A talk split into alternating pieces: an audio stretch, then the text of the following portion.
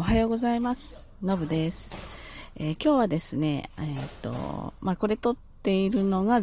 前日になるのかななので、ちょっと平日ではないんですけれども、まあ、あの、私は高校の、ある学校の高校の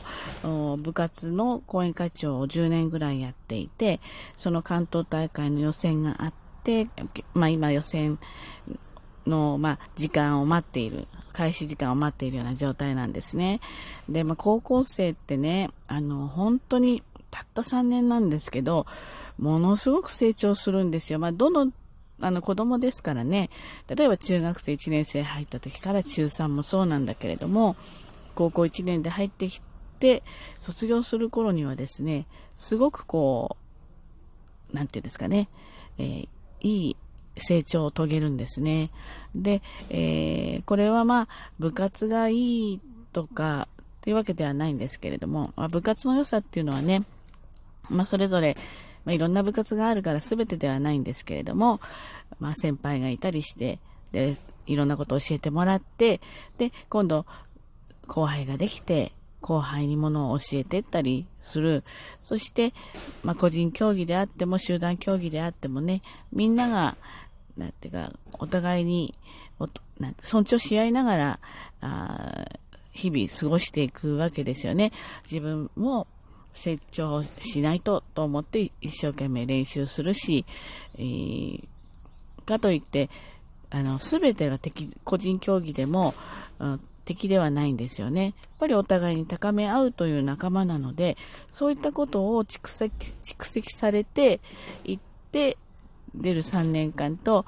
まあ、ちょっとフラフラしてて、出る3年間では全然違うんですね。で、もう私の場合は、その、公立じゃなくて、私立の学校に所属してって、まあ、いろいろ公立、私立、うん、いろんな考え方がね、あると思うんですよ。これは高校に限ったことじゃなくてね、小学校から。しかもまあ、都心とそうでないところですと、小学校で私立あるところは非常に少ないと思うんですけれども、都心だとね、かなりあったりします。で、うん、私立はやっぱり少しお金はかかるんですよ。お金はかかるんだけれども、私立の良さっていうのは、その学校独自の、教育方針っていうかな。それを確立できるので、非常にあの個性を伸ばせる可能性がかなり高いっていうことなんですよね。で、うんと、公立も同じかもしれないんですけれども、学校のこう、向かっていく方向に子供が合っていれば非常にまあ過ごしやすいというか、あいろんなことに取り組みやすいっていうのが私立なのかなと思うんです。で、私がまあ、あの、担当して、担当っていうかしてるのは高校ですから、次、その先のまあ、進路っていうのがあるんですよね。で、就職する人もいれば、専門学校の人もいる、大学もある。まあ、まあ、もろもろね、あの、次の、こう、社会人に向けての、まあ、入り口みたいなところに入っていくわけですよね。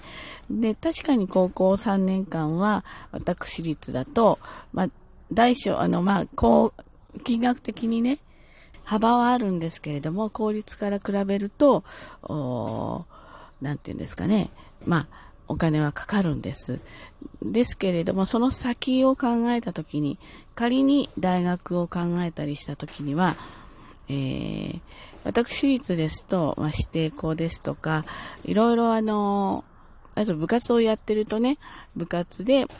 まあ、スポーツ推薦っていうかな、そういった間口が非常に広いんですよね。で、私の所属しているこの部活は、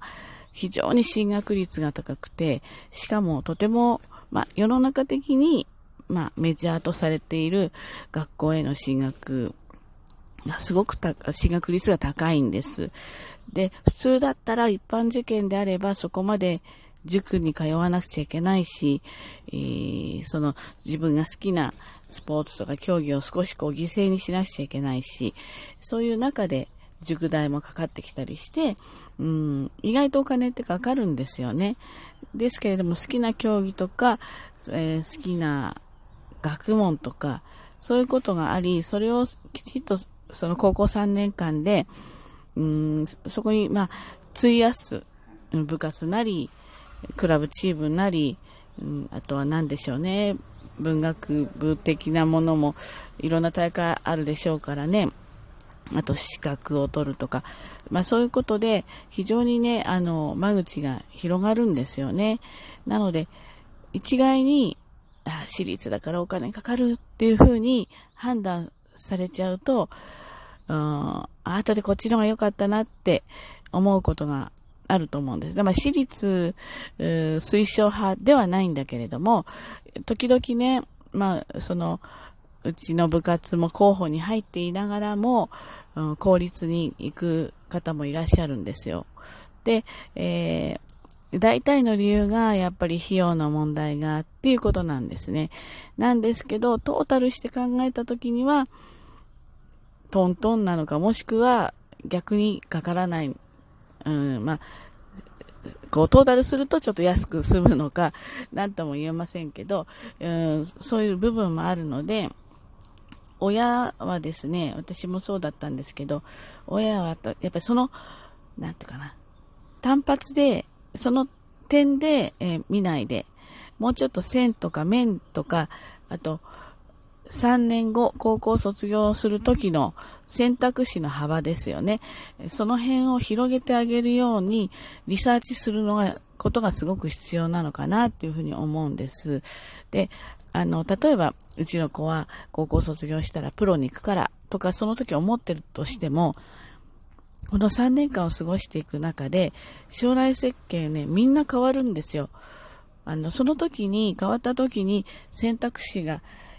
広がってればね、当初の自分の目標通り、例えばプロになるならなるもよし、えー、就職するならするもよしなんだけれども、進学の道っていうのも一つ選択肢に入ってきたときに、うん、ちょっと、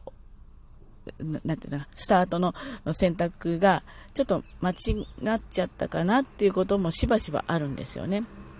ですので、あの、少し広い目で、長い目で見て、どうしたらいいのかっていうのを、えー、お子さんと考えて、で、子供のリサーチ力は、よっぽどのお子さんじゃないと低いです、正直。例えば高校に入るときだったら、中学生の頭で考えるわけですよね。中学生の社会経験の中で、えー、考えるわけです。でも大人は、うん、もっと広い世界を知っていて、しかもあちこち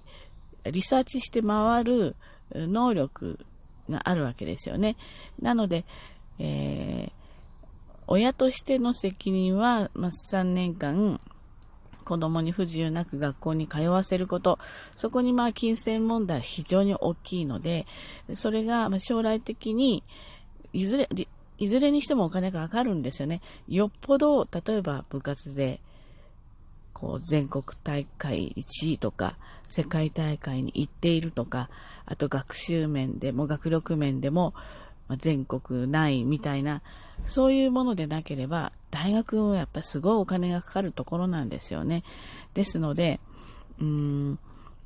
いずれにしてもトータルすればお金はかかるんですよ。やっぱ子供をね、が希望する進路に進ませるっていうことはね。なので、それをトータルで見ていくっていう広さっていうかな、そういうところを親としては持って、え子供に選択肢を与えるということが大事なんじゃないかなというふうに思ったりもするします。あの、割とね、ちょこちょここうすればよかった、意外とこうだったんですねっていうことが、私も10年を見ていて、あるんですよ。